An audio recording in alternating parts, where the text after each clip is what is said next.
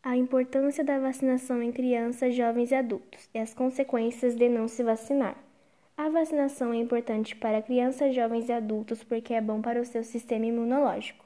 Quanto à criança quanto aos jovens e adultos na infância, a vacinação é essencial, pois assim a criança crescerá imune contra as doenças, melhor para a sua saúde.